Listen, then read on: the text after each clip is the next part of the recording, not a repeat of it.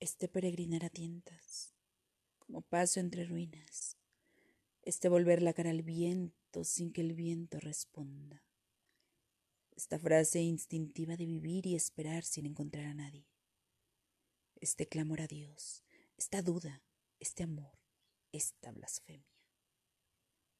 este horror de estar solo, de morir sin morir, duelen más que una herida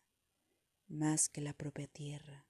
más que la ala del ángel, más que el crimen, más que la ausencia sorda. Y cuando más grito, aquí estoy, se parte en dos mi corazón desnudo.